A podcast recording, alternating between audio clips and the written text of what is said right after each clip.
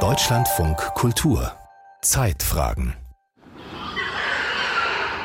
Was hat die Agrarpolitik die letzten 40, 50 Jahre gemacht? Wozu ist Agrarpolitik eigentlich da gewesen? Und da muss man ehrlich sagen, im allerersten Moment war Agrarpolitik zur Ernährungssicherung da. Jan-Hendrik Holz blickt herunter auf etwa 1000 Schweine in einem großen Stall. Seine Schweine. Der Hof befindet sich nördlich von Celle in Niedersachsen. Holz ist Landwirt, wie schon seine Eltern und seine Großeltern vor ihm. Und seine Kinder sollen den Hof auch irgendwann übernehmen. Und Ernährungssicherung wurde hier in Mitteleuropa definiert durch, dass jederzeit alles zu erschwinglichen, kostengünstigen Preisen zur Verfügung steht. Und das haben wir gemacht. Den Auftrag haben wir angenommen und den haben wir per Excellence erfüllt. Sogar so gut erfüllt, dass wir so viel hatten, dass wir was exportieren konnten. Bis vor einigen Jahren, so sagt es Landwirt Jan-Hendrik Holz selbst, war sein Motto Masse, Masse, Masse. Das muss man ja sagen, das hat, wurde uns Landwirten ja mal zur Last gelegt oder wird ja heute noch. Aber im Grunde ist das ja ein Riesenerfolg. Bei schrumpfender Zahl der Mitarbeiter den Output an Fleisch, Milch und so weiter so stark zu erhöhen, dass jeder mit seinem Lohn zu jeder Zeit das kaufen kann. Da haben wir 2000 Jahre gebraucht, bis wir das auf der Reihe hatten. Der Frust des Fleisches. Wie die Tierhaltung zur Industrie wurde. Von Manuel Walz. Die Vorgabe der Politik, Fleisch günstig und in ausreichenden Mengen zur Verfügung zu stellen, wurde in der Bundesrepublik schon in den 1950er Jahren umgesetzt. Mit der Steigerung des Lohnniveaus konnten zunehmend breitere Gesellschaftsschichten beliebtes mageres Fleisch kaufen. Der Fleischkonsum stieg bis vor wenigen Jahren immer weiter an, die Preise blieben niedrig. Inflationsbremse Landwirtschaft nennt Bauer Holz das. So wurde die Konsumgesellschaft erst möglich. Es bleibt genug Geld für Autos, Reisen, schöne Küchen und Fernseher übrig. Wonach aber erst seit einigen Jahren gefragt wird, ist, wie es den Tieren dabei geht. Deren Wohl blieb dabei nämlich auf der Strecke.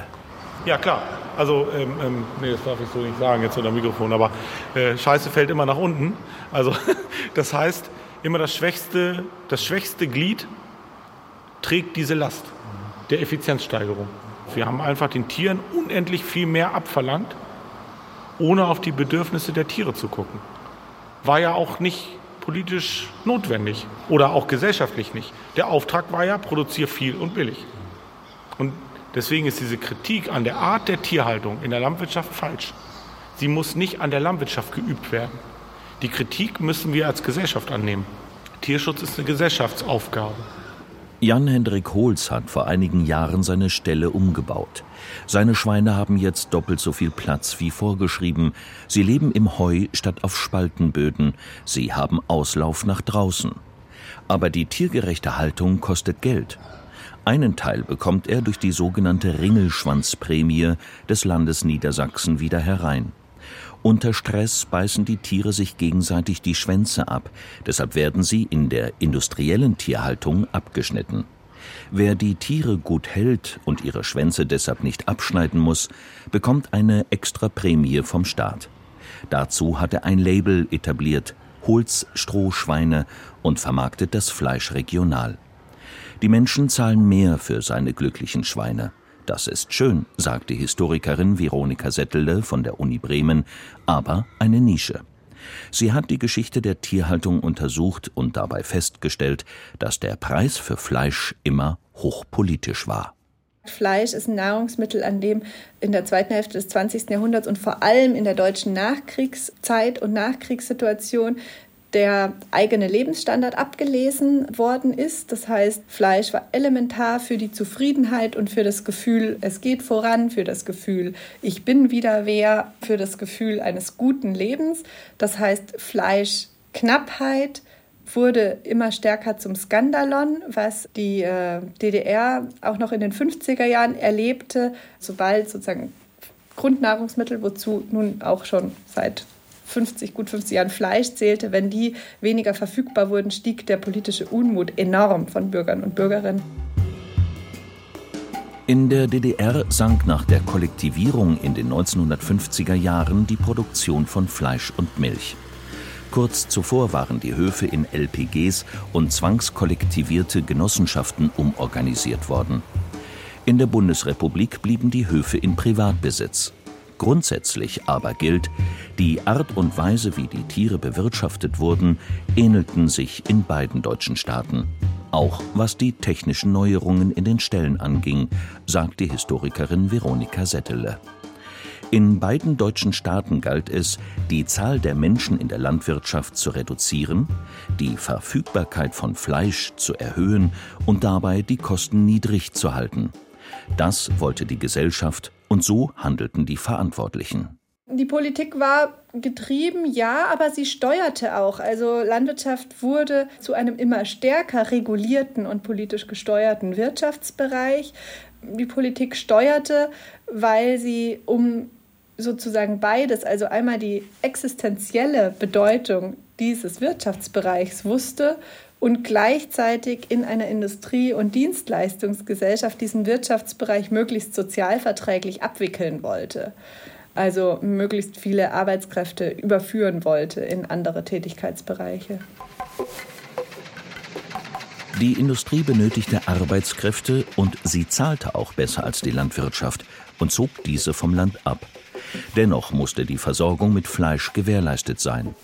Die Lösung war die industrielle Tierhaltung, die machte beides gleichzeitig möglich. Spaltenböden beendeten das mühsame Ausmisten per Hand, geschlossene Ställe verhinderten Infektionen, angebundene Rinder waren einfach zu melken und brauchten wenig Platz. Heute arbeiten nicht einmal mehr 1,5 Prozent der Beschäftigten in Deutschland in der Landwirtschaft. Zu Beginn der Industrialisierung waren es noch etwa zwei Drittel der Bevölkerung. Durch den extremen Kostendruck sank die Zahl der Höfe rapide und die, die überlebten, wurden immer größer.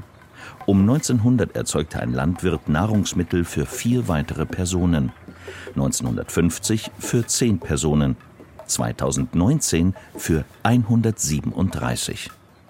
Aber auch schon Anfang des 19. Jahrhunderts war der Fleischpreis hochpolitisch, sagt Christian Kassung, Professor für Kulturwissenschaft an der Humboldt-Universität Berlin erhitzte Debatten im Reichstag quer durch die Parteien. Eine Erhöhung des Fleischpreises war quasi ausgeschlossen. Seit Mitte des 19. Jahrhunderts ist der Fleischkonsum kontinuierlich gestiegen. Zwischen 1961 und 2011 von durchschnittlich 64 Kilogramm auf 90 Kilogramm pro Person und Jahr. Umgerechnet bedeutet das ein Kilo Fleisch alle vier Tage. Mittlerweile ist er wieder auf etwas mehr als 50 Kilogramm gefallen. Auch vor der Industrialisierung ist der Konsum schon einmal gesunken auf nur 15 Kilogramm im frühen 19. Jahrhundert. Im Mittelalter wurde vermutlich mehr Fleisch gegessen. Das war aber regional sehr unterschiedlich. Zudem ist es schlecht dokumentiert und daher umstritten. Schätzungen gehen von bis zu 100 Kilogramm pro Kopf und Jahr aus. Zum Ende des 19. Jahrhunderts begann die Politik dann verstärkt, Fleisch und dessen Erzeugung zu regulieren. Das lag insbesondere daran, dass Menschen und Tiere in den Städten zusammenlebten, auf immer engerem Raum und damit konfliktreich. Vor allem die Ärmeren hielten sich Tiere für ihre Versorgung. Das hat Veronika Settele in ihrem Buch Deutsche Fleischarbeit Geschichte der Massentierhaltung von den Anfängen bis heute nachgezeichnet vor allem Geflügel wie Hühner und Enten, aber auch Pferde, Rinder und Schweine. Also für Schweine gibt es die Evidenz, dass das sozusagen freilaufende Stadtbewohner, klingt jetzt viel zu vermenschlichend, aber freilaufende Stadtbestandteile, Stadttiere waren, die sich am Abend, weil Schweine relativ intelligent sind, auch sozusagen selbst, die hatten keine Orientierungsschwierigkeiten und fanden abends selbstständig ihren Weg nach Hause. Rinder wurden also im Erdgeschoss logischerweise oder in sozusagen so Räumen, die ein paar Treppenstufen nach unten gingen, gehalten. Das waren dann zu Stellen umfunktionierte Räume, die aber eben über auch keinerlei Entmistungssystem oder so verfügt haben. Also sehr, sehr, sehr schwer vorstellbares Zusammenleben von Mensch und Tier. Selbst in schon damals riesigen Metropolen wie Berlin, London oder New York war das der Fall. Zumindest gibt es Augenzeugenberichte wie von Charles Dickens oder so, die ähm, erstaunt waren über die am Broadway frei herumlaufenden Schweine in den 1850er Jahren. Ja. Abermals in die Broadway. Hier erblicken wir dieselben Damen wieder, in glänzenden Gewändern, paarweise und einzeln auf und abgehend. Dort dieselben hellblauen Sonnenschirme, die sich 20 Mal vor dem Fenster des Hotels auf und ab bewegten, als wir da saßen. Wir gehen hinüber. Nehmen Sie sich in Acht vor den Ferkeln. Zwei stattliche Säue traben hinter diesem Wagen einher und eine auserlesene Gesellschaft von einem halben Dutzend Schweinsjünglinge ist soeben um die Ecke gebogen. Die Quellenlage über die Tiere in den Städten ist aber dennoch spärlich, berichtet Veronika Settele. Was davon bis heute vor allem überliefert ist, sind die Konflikte zwischen Tier und Mensch, zwischen Tierhaltern und Anwohnern in der zeitgenössischen Presse. Ja, also der sozusagen ergiebigste Konflikt, was die Dokumentation angeht, ist ein zeitgenössisch schon so betitelter Piggery War, ein Schweinekrieg, der sich in New York City zugetragen hat in den 1850er Jahren. Die New York Times schrieb im September 1859, der Stadtinspektor setzte die gesamte verfügbare Kraft seines Büros für die Durchsetzung der Anordnungen des Gesundheitskommissars ein. Den Besitzern von Pferchen wurde mitgeteilt, dass die Belästigung ab einem bestimmten Tag zwangsweise beseitigt werden würde. In manchen Kreisen wurden Vorbereitungen für den Widerstand getroffen, der Stadtinspektor nahm dann die Hilfe der Polizei in Anspruch und unter der Leitung des Oberaufsehers der Sanitärinspektion unternahmen fast 100 Männer einen Abstieg und fast einen Monat lang wurde ein lebhafter Krieg geführt. Als Ergebnis berichtet Herr Daunaiso, dass rund 9000 Schweine zum öffentlichen Tierhof getrieben wurden. Die Vertreibung der Schweine aus Manhattan gilt heute als der erste dokumentierte Akt der Gentrifizierung in New York, denn viele Schweinebesitzer verließen Manhattan mit ihren Schweinen und siedelten nach Brooklyn über. Aber auch in Deutschland waren die Städte voller Tiere. Die Dichte, also die Anzahl von Tieren pro Quadratkilometer, war in den Städten, etwa im Ruhrgebiet, sogar höher als auf dem Land. Auch die Schlachtung fand in der unmittelbaren Umgebung der Menschen statt. Es gab kleine Schlachthöfe und Hausschlachtereien über das gesamte Stadtgebiet verteilt, wo in den frühen Morgenstunden Tiere angeliefert wurden, deren Wägen die Straßen ähm, versperrten. Diese Tiere ähm, machten Lärm, wenn die aus den Wagen gezerrt wurden und dann geschlachtet wurden. Es gab keine vernünftige Entsorgung der Schlachtabfälle und das ist ja auch ein sehr intensiver Geruch von so verfaulenden eben Schlachtabfällen und viel Blut. Das ähm, Berlin hat sehr wenig Gefälle, ne, sich dann in den Rinnsteinen dieser Straßen ähm, staute. Das heißt, das war eben auf jeden Fall auch ein Entwicklungsprozess Projekt, diese Schlachtung aus dem engen Zusammenleben vieler Menschen hinaus zu verlagern. Zu Beginn der industriellen Revolution lebten die Menschen mit den Tieren zusammen. Man sah, was man aß. Das Schwein lief vor dem Haus herum, am nächsten Tag wurde es gegessen. Heute wird der allergrößte Teil der Tiere in großen industriellen Schlachthöfen erledigt, die irgendwo auf der grünen Wiese außerhalb der Städte und Dörfer stehen. Hygienisch, aber eben auch entfremdet, sagt Christian Kassung. Die ganze Zentralisierung führt eben auch dazu, dass wir die Tiere nicht mehr sehen, sondern nur das Fleisch, nur das Produkt. Und wer weiß schon, wenn er eine Wurst isst, dass dahinter mal ein Tier stand. Das kann man halt vergessen oder das kann man ausblenden. In dem Moment, wo die lokale Schlachtung einem vor Augen hält, dass es sich um Tiere handelt, auch mit den Abfällen, ist natürlich das Bewusstsein ein anderes.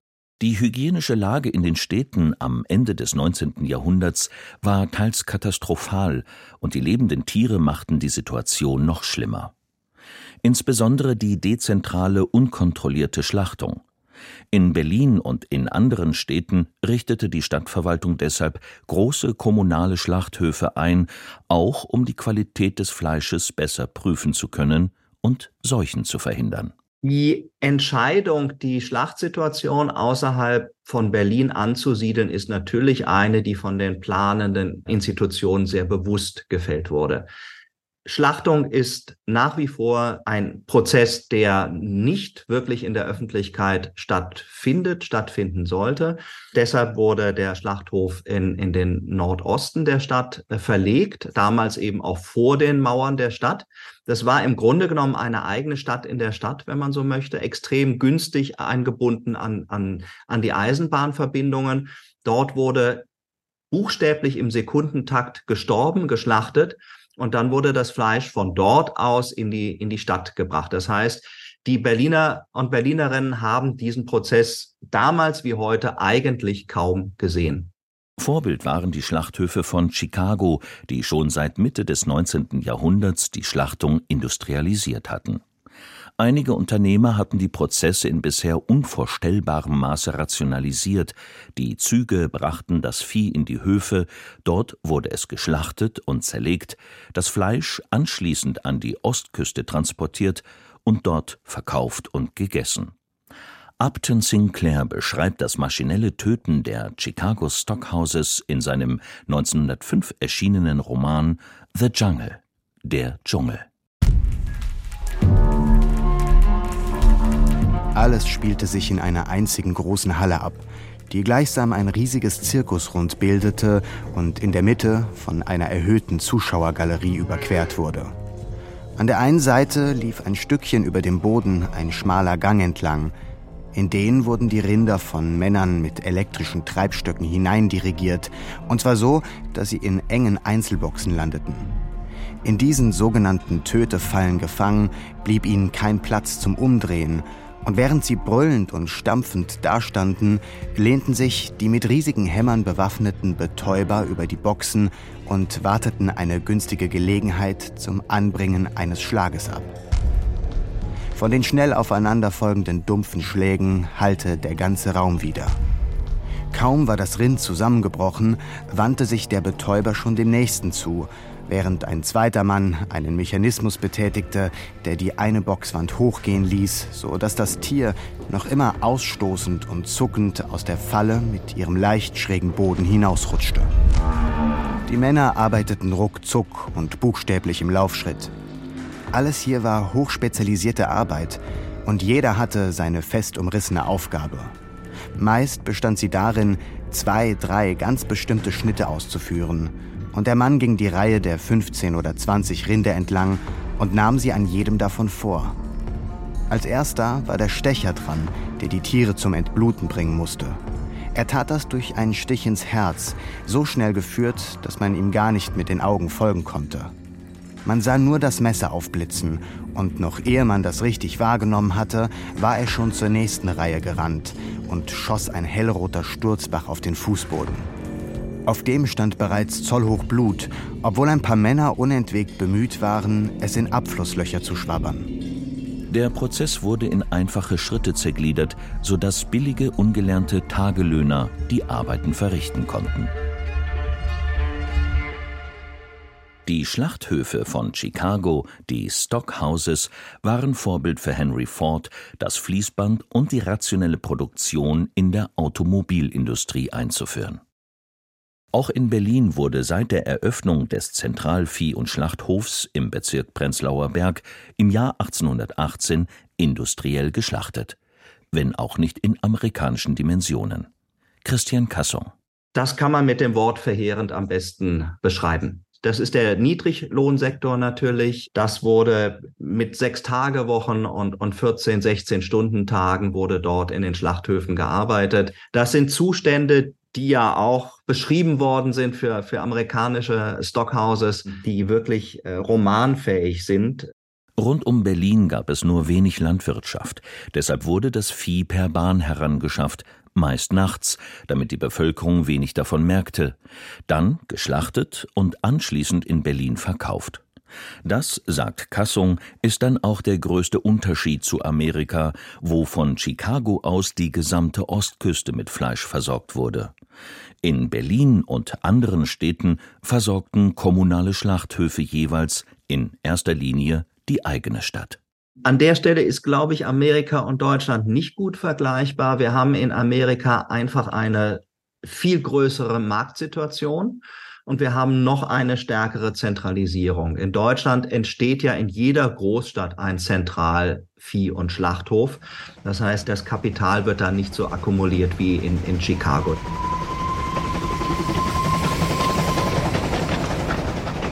Der wachsende Fleischkonsum war nur möglich durch die Industrialisierung, durch die Rationalisierung der ganzen Produktionskette. Züge brachten das Vieh aus relativ weit entfernten Gebieten in die Stadt. Das war vor dem Ausbau der Eisenbahn ab Mitte des 19. Jahrhunderts so nicht möglich.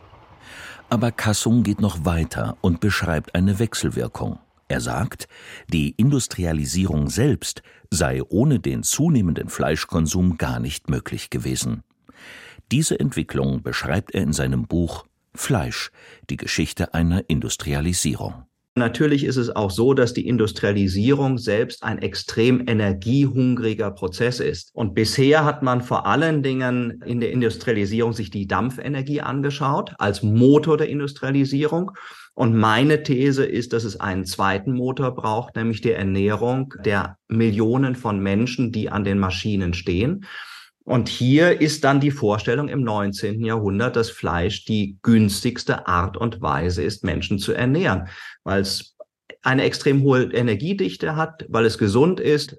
Nur durch Fleisch war eine konstante Ernährung der tausenden Arbeiter in der Stadt das ganze Jahr hindurch möglich. Man kann den Fleischzufluss oder den Tierzufluss nach Berlin relativ gut steuern über die verlässliche Infrastruktur der Bahn und hat auf die Art und Weise ja ein vollkommen jahreszeitlich unabhängiges Produkt. Das ist anders mit Gemüse, wo sie einfach an, an die Jahreszeiten gewöhnt sind. Zumindest damals. Insofern ist Fleisch tatsächlich ein Produkt, was sich auch für den Industrialisierungsprozess extrem gut eignet. Allerdings mussten die Menschen erst einmal lernen, kontinuierlich Fleisch zu essen. Noch Anfang des 19. Jahrhunderts war der Konsum viel unregelmäßiger. Wenn geschlachtet wurde, dann war sehr viel Fleisch da, sogar im Überfluss. Es gab keine Kühlung und das viele Fleisch musste verzehrt werden, bevor es verdarb. Dann wurde wieder lange Zeit kein Fleisch gegessen, bis zur nächsten Schlachtung. Aber schon Ende des 19. Jahrhunderts begann sich der Fleischkonsum zu verstetigen. Dann entsteht eben auch diese gesamte Ideologie von Fleisch, mit der wir heute uns auch noch kulturell auseinandersetzen müssen. Wir lernen das nicht nur, sondern wir verkörpern auch, dass Fleisch etwas ist, was zu jeder Zeit gekauft werden kann, verfügbar ist. Nicht umsonst stehen in den Supermärkten die Kühlregale mit dem Fleisch ganz hinten, Dorthin gehen die meisten Kunden und durchqueren dabei den ganzen Laden. Wenn wir uns vorstellen, wir gehen in den Supermarkt und es ist keine Tomate da, ist das irgendwie klar, dann ist halt keine Jahreszeit. Aber wenn wir an die Fleischtheke gehen und da liegt kein Fleisch, fragen wir uns, ob irgendetwas in Deutschland nicht stimmt. Und diese Erwartungshaltung, äh, die wird eintrainiert, die ist verkörpert.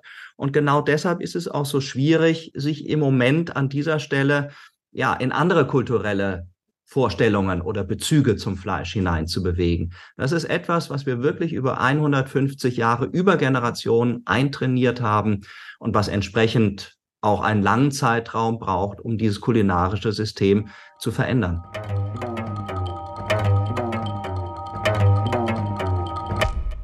Was man hier sieht, ist dieses unglaublich große Euter, was aber fest an der Kuh ist, sowohl hinten als auch nach vorne. Hermann Zwalve ist Professor für Tierzucht in Halle an der Saale.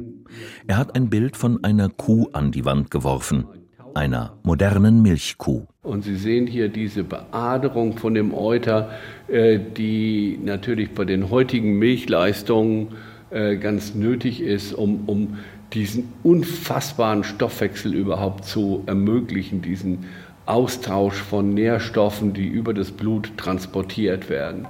Eine moderne Milchkuh gibt heute durchschnittlich knapp 8500 Liter Milch pro Jahr. Das sind etwa 27 Liter am Tag. Manche Kühe schaffen sogar über 12.000 Liter pro Jahr. Diese Hochleistungskühe sind nur darauf gezüchtet, Milch zu geben, so wie die Kuh, die Hermann Swalve an die Wand projiziert hat. Die ist natürlich ganz mager, ne? kaum Fleisch dran. Also weder hier noch irgendwo hier an der Schulter äh, weder Keule noch Schulter noch Rücken, nirgends entdecken Sie Fleisch. Das ist der reine Umsatztyp. Die setzt die Nährstoffe, die sie bekommt, wirklich in Milch um. Die Milchmengen, die die Kühe pro Jahr geben, sind in den vergangenen Jahrzehnten enorm angestiegen. 1950 waren es noch durchschnittlich 2300 Liter, also nicht einmal ein Drittel der Mengen von heute. Möglich wurde das durch bessere und gezieltere Ernährung, aber auch durch eine Zucht, die solche Hochleistungskühe hervorgebracht hat. Vor allem seit dem Aufkommen der künstlichen Besamung.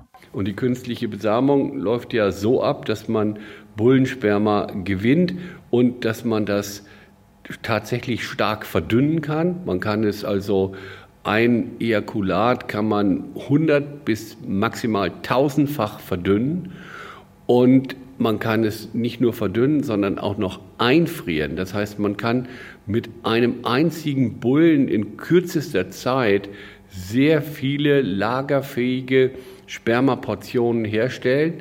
Und lagerfähig heißt auch transportfähig. Wie Kühe sind auch die anderen Nutztiere damit auf extreme Leistung gezüchtet worden. Oft auch nur auf ein Produkt, entweder Milch oder Fleisch. Genauso Hühner. Weil das Brustfleisch am beliebtesten ist, haben Fleischhühner riesige Brüste und können kaum laufen. Die, die für das Eierlegen gezüchtet sind, geben so große Eier, dass vielen Hennen die Brustbeine brechen, weil sie zu klein für die Eier sind. Männliche Küken werden sofort getötet und geschreddert. Auch Bauer Holz in Niedersachsen hat Hochleistungsschweine, die genau auf die Wünsche der Konsumenten gezüchtet sind. Sie liefern mageres Fleisch und haben auch nur etwa zwei Zentimeter Fett unter der Haut. Denn man will, anders als früher, heute mageres Fleisch. Die Schweine leben etwa ein halbes Jahr. In dieser Zeit nehmen sie am besten zu, sagt Holz. Lars Schrader ist Professor am Friedrich-Löffler-Institut für Tiergesundheit in Celle. Er hat sich neben Bauer Holz gestellt und blickt auf die grunzenden Schweine im Stall. Wir reden hier zwischen 0,95 und 1 Kilo am Tag. Also 950 bis 1000 Gramm am Tag, die so ein Tier wächst. Das sind Hochleistungssportler. Ne? Das heißt, alleine dieser Stoffwechsel, der notwendig ist, um diese Körpermasse aufzubauen, das ist schon ein gewisser Stressfaktor für den Organismus. Und das war vor 30 Jahren eben auch noch nicht so. Ja, da haben wir geredet von 550 bis 600 Gramm. Hm, ja, also das, die, die Tiere haben enorme Leistungsfähigkeit gekriegt und die muss halt sozial befriedigt werden. Wenn man will, dass es den Tieren insgesamt besser geht, sagt Holz, dann müsse man Pull-Faktoren nutzen, wie die Ringelschwanzprämie. Wer die Schweine so gut hält, dass sie sich nicht gegenseitig die Schwänze abbeißen, der bekommt eine Prämie vom Staat. Das setzt Anreize, die Tiere besser zu behandeln, sagt er. Push-Faktoren, also neue Vorschriften, die die Bauern umsetzen müssen, findet er nicht gut. Anreize und eine höhere Nachfrage nach Fleisch von glücklichen Tieren, das würde etwas fürs Tierwohl bringen, meint er. Und die kriegen wir nicht durch Push, also durch wahnsinnig hohe Auflagen hin, sondern über Pull, Nachfragesteigerung. Wie toll wäre das, wenn an jeder Dönerbude, in jeder Kantine steht, welche Haltungsstufe dieses Fleisch hat? Normalerweise läuft es heute so. Die meisten Tiere werden anonym, aber genormt an die großen Schlachthöfe geliefert, geschlachtet, zerteilt und verpackt an den Einzelhandel geliefert. Der ist extrem konzentriert und hat eine riesige Einkaufsmacht. Es gibt nur wenige große Player. Dabei ist es dann egal, wo genau die Schweine herkommen. Am Ende zählen Centbeträge. Das günstige Produkt wird bevorzugt. Als Holz seine Stelle umgebaut und auf Tierwohl umgestellt hat, wollte er genau das nicht mehr. Und für mich hat sich dann die Frage gestellt, wobei fahre ich denn am besten? Ein anonymes System, ich hätte diese Schweine ja auch anonym weiter in Tierwohl schieben können, oder nehme ich ein personenbezogenes? Und wir haben wirklich das personenbezogene System genommen, weil ich da für mich die höchste Wahrscheinlichkeit sehe, nicht ausgetauscht zu werden. Das ist ja das große Gift in der Produktionskette, dass wir ständig austauschbar sind und dadurch dem Preisdruck erlegen sind. Holz lässt seine Schweine bei einem kleinen Schlachthof schlachten und beliefert einige mittelständische Metzgereien in der Region. Sein Fleisch ist eine Marke. Die Menschen hier kennen ihn und wissen, dass es den Schweinen gut geht. Dafür zahlen sie mehr.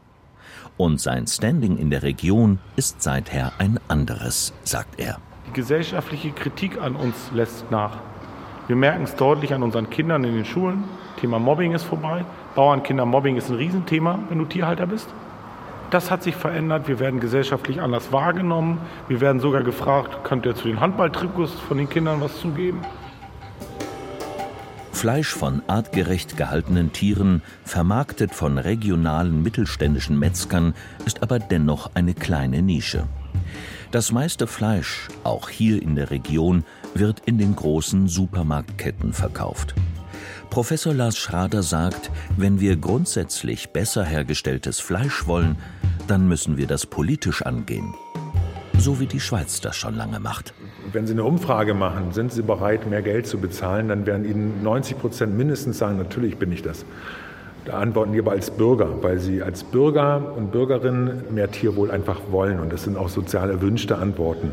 Wenn Sie die gleichen Leute als Konsumentinnen und Konsumenten beim im Supermarkt beobachten, was die tatsächlich in ihren Einkaufskorb tun, dann wird das nicht das hochpreisige Tierwohlfleisch sein, sondern zum großen Teil dann doch das günstige Angebot. Und das mag man bejammern und beklagen, das ist einfach so, das liegt auch in der Natur des Menschen. Und deswegen ist es aus meiner Sicht auch völlig legitim, dass der Staat sagt, meine Wählerinnen und Wähler, die Bürger und Bürgerinnen, die wollen mehr Tierwohl, sind aber aus welchen Gründen auch immer nicht in der Lage, das auch zu bezahlen oder nicht komplett zu bezahlen. Deswegen nehme ich als Staat Steuergelder in die Hand und finanziere das. Der Frust des Fleisches, wie die Tierhaltung zur Industrie wurde. Das war ein Feature von Manuel Walz. Es sprachen Romanus Fuhrmann, Rosario Bona und Barbara Becker. Technik Andreas Stoffels. Regie Frank Meerfort. Redaktion Martin Hartwig. Produktion Deutschlandfunk Kultur 2024.